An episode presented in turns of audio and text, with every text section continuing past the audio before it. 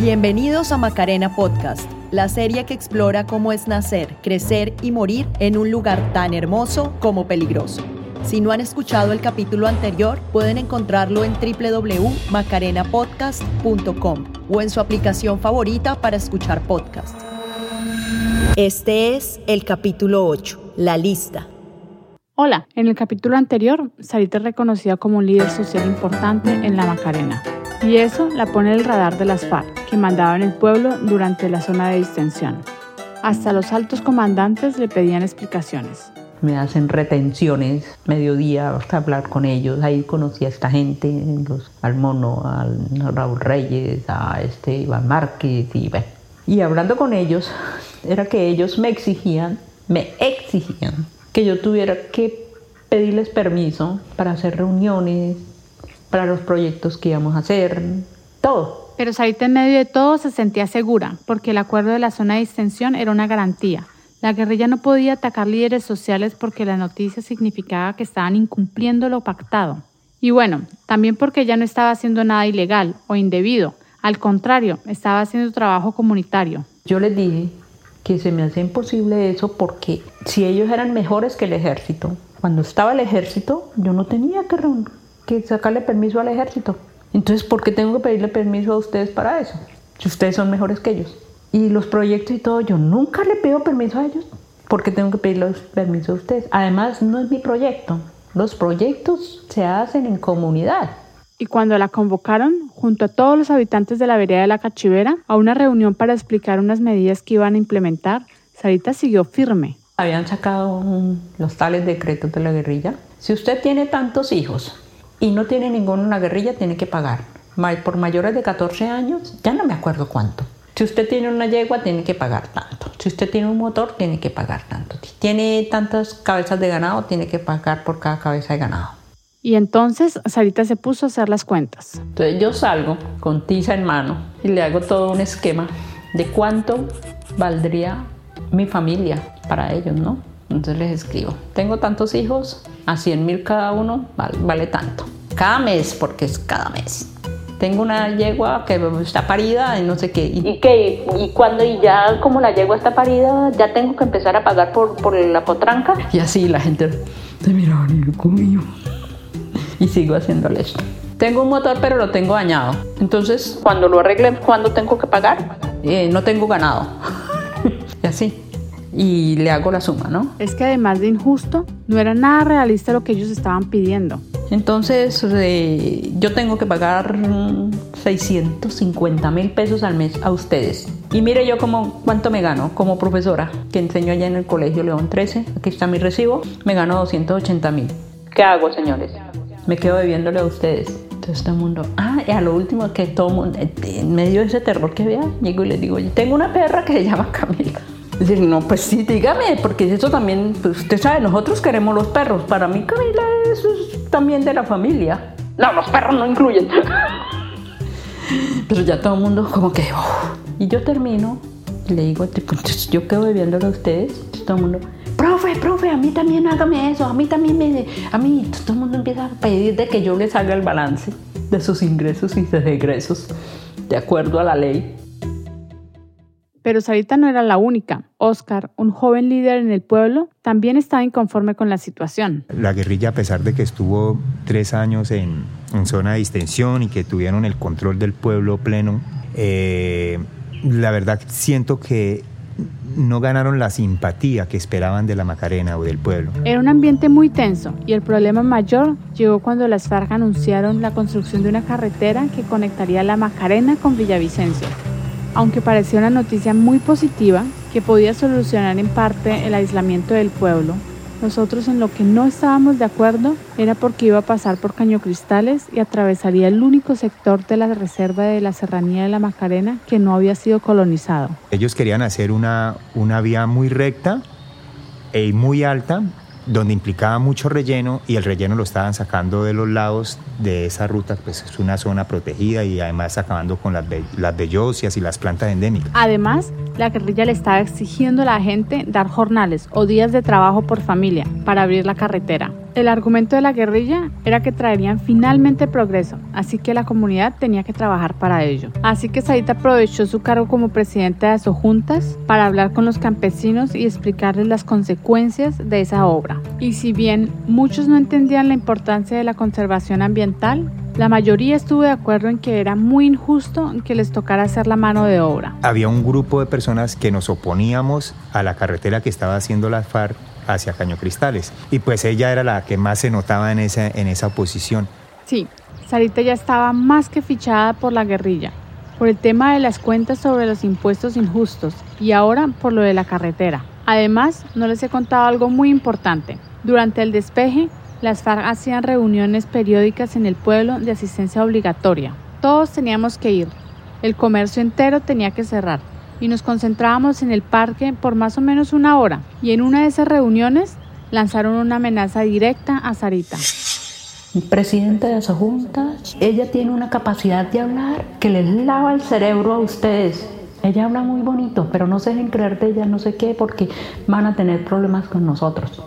Entonces esa era como la, la, incomodidad, no por la vía, sino por el daño ambiental que se estaba haciendo en su momento. ¿Y se escuchó alguna vez que, que quisieron, que quisieron silenciar a, a Sarita?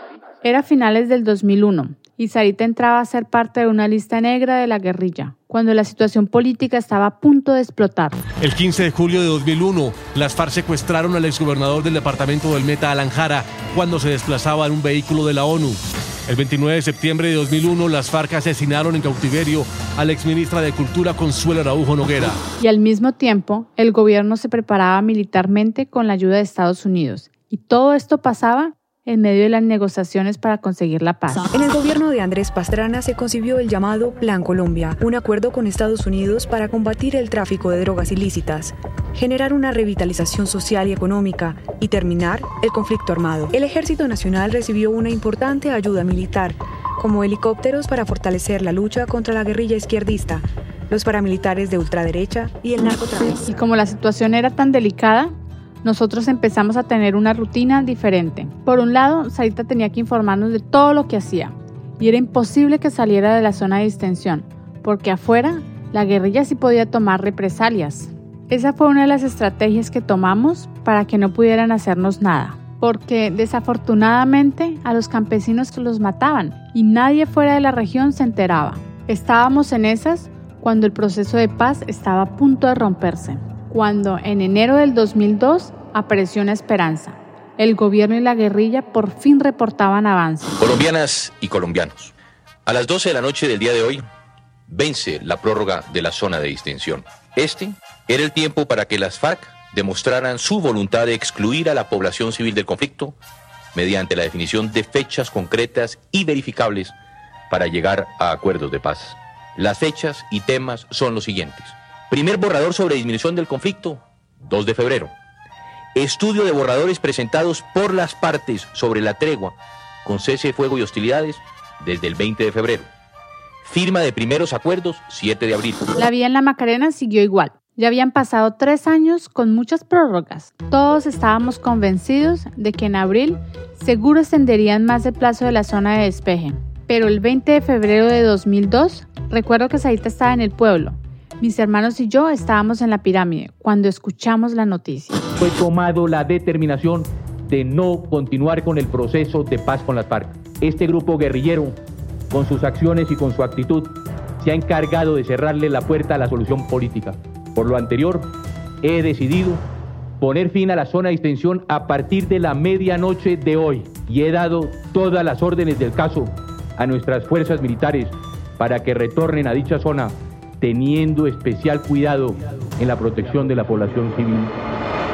No podíamos creer lo que estaba pasando. Hacía tan solo un mes habían anunciado que todo continuaba y ahora quedábamos a la deriva. Sarita y todas las personas que habían sido amenazadas durante esos años de despeje se sentían en peligro. Claro, tengo que, tengo que esconderme porque no había, no había solución. La solución era esconderme y esconder los niños. Cuando Sarita se enteró, fue de inmediato a buscarnos y nos dijo que teníamos que irnos para el pueblo. En la casa podría ir el ejército o la guerrilla a hacernos algo y nadie se iba a enterar. Todo era muy confuso.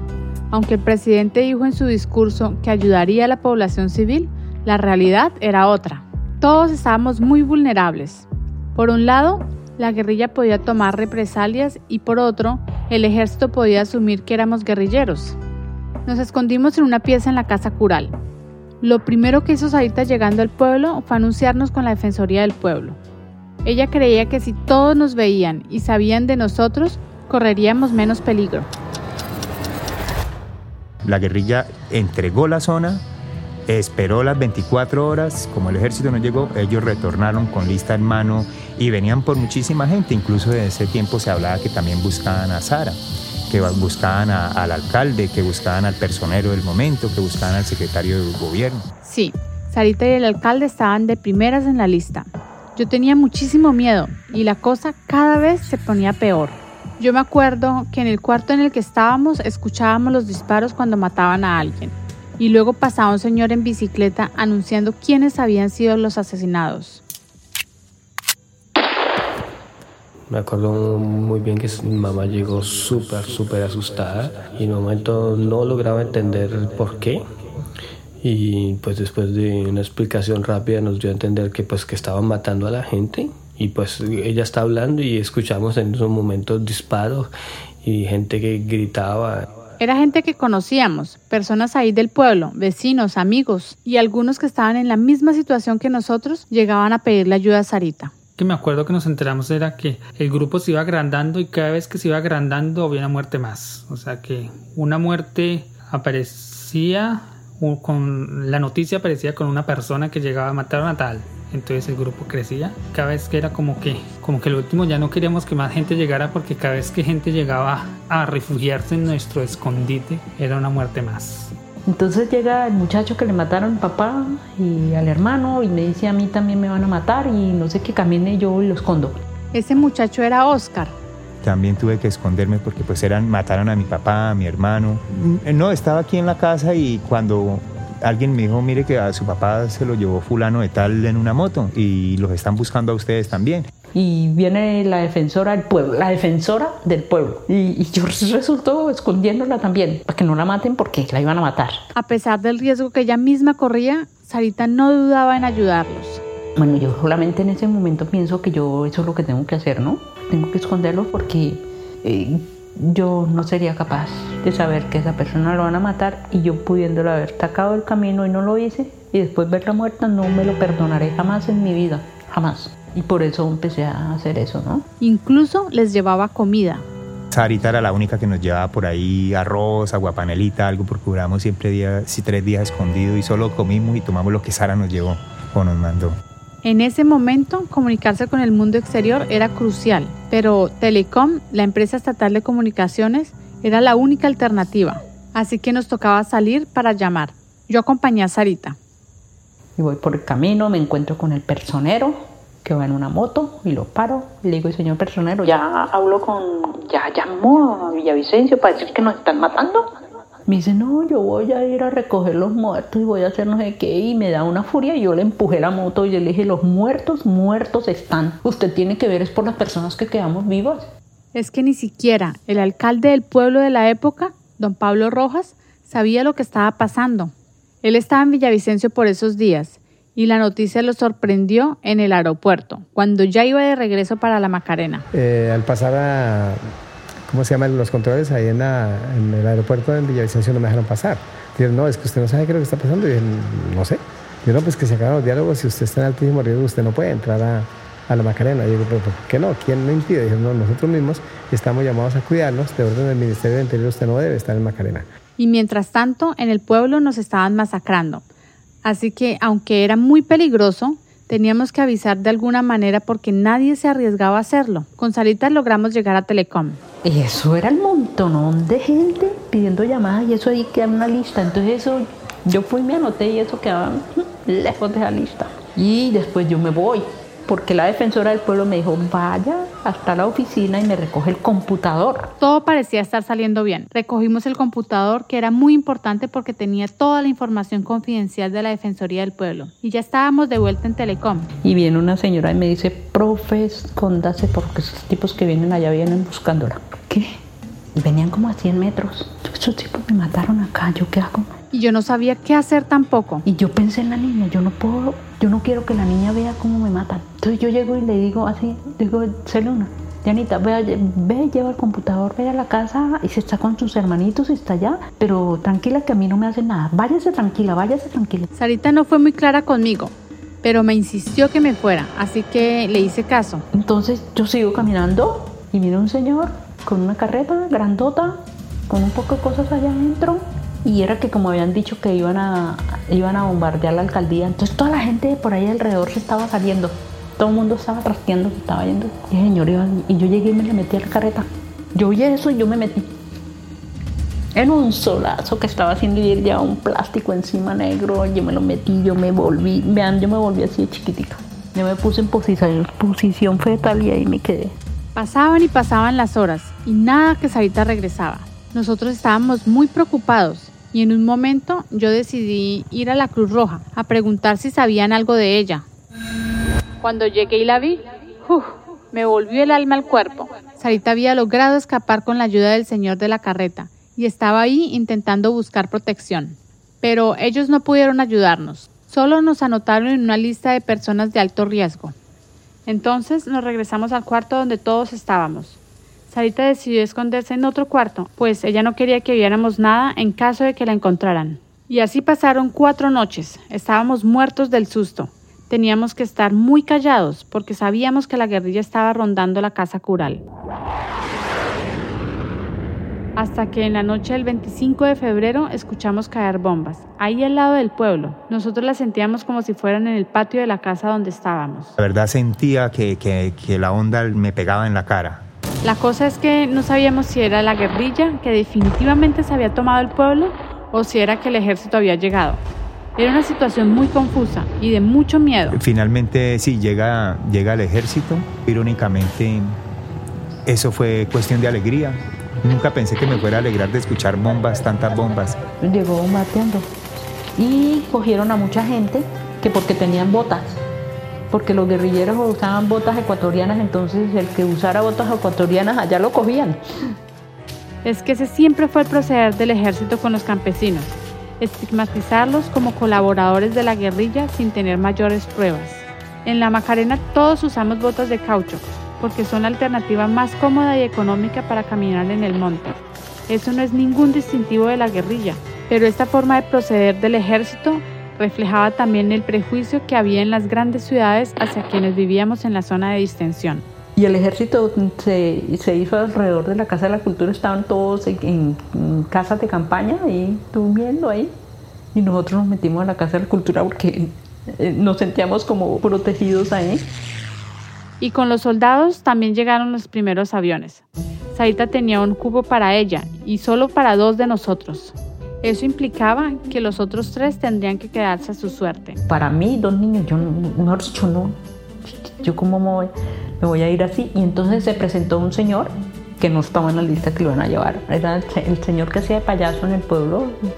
Su, su trabajo era payaso tenía un niño y al tipo lo habían perseguido y tenía el brazo aquí herido y todo eso. Y él le rogaba a ellos que por favor lo echaran al avión. Entonces yo le dije al payaso, le dije, váyase usted, váyase usted con el niño, váyase. Profe, pero le doy mi puesto, váyase. Así que pasamos una segunda noche escondidos ahí con el ejército. Mientras tanto, al alcalde lo mandaban a Bogotá. Eh, ya tuve que aceptar las medidas de protección que el gobierno me brindaba. Ni siquiera me dejaron en Villavicencio. Pero usted tiene que irse para Bogotá. Eh, me mandaron, ni siquiera por tierra me dejaron ir. Me mandaron eh, los pasajes y me sacaron por aires hacia Bogotá con mi esposa y mis hijos. Entonces mi hijo tuvo que renunciar. Apenas estaba empezando la universidad. Tuvo que renunciar, dejar todo abandonado. Eso fue algo trágico para nosotros. Al otro día de pasar la noche ahí en la Casa de la Cultura, pudimos conseguir un avión que nos sacara a todos para Villavicencio. Nosotros logramos salir y tuvimos muchísima suerte. Cuando veo películas y estallan bombas y la gente se pone, se acurruca y se bota a la tierra para protegerse de no sé qué, pues eso me hace pensar porque en realidad eh, eso fue lo que vivimos, como si yo fuese sido parte de una película de guerra en un, largo capítulo de, de esa película que en realidad llega siendo llega a ser la película nuestra. Entre el 23 y 25 de febrero de 2002, más de siete personas fueron asesinadas por las FARC ahí en el pueblo de La Macarena. Ellos eran amigos de la familia, muchos de ellos líderes, profesores, muy conocidos y respetados en el pueblo. Hoy su memoria sigue viva entre quienes sobrevivimos a esa masacre, y en su memoria quisiera dedicar unos instantes de silencio. A muchísimas más personas les tocó dejar sus vidas botadas e irse de la Macarena. Cuando yo me monté en ese avión empiezo a decir, Señor, ¿por qué? Si he procurado portarme bien, he respetado a las autoridades, he respetado a este país, he respetado a la gente y ahora tengo que salir así y el que hace maldad tiene que quedarse tranquilo. ¿Por qué, Dios mío? En cuanto a nosotros, la idea era que este nuevo exilio iba a ser solo por unas semanas, pues ya lo habíamos vivido Estábamos seguros que en la ciudad no podíamos llevar la vida por la que tanto habíamos luchado. Nosotros no queríamos salir por nada del mundo. Además, salimos en el mejor momento de nuestra vida. Pero nunca nos imaginamos lo que estaba por venir. En el próximo capítulo les sigo contando. Macarena Podcast fue producido por el colectivo Normal en colaboración con la familia Fernández Cortés y algunos habitantes de la vereda La Cachivera.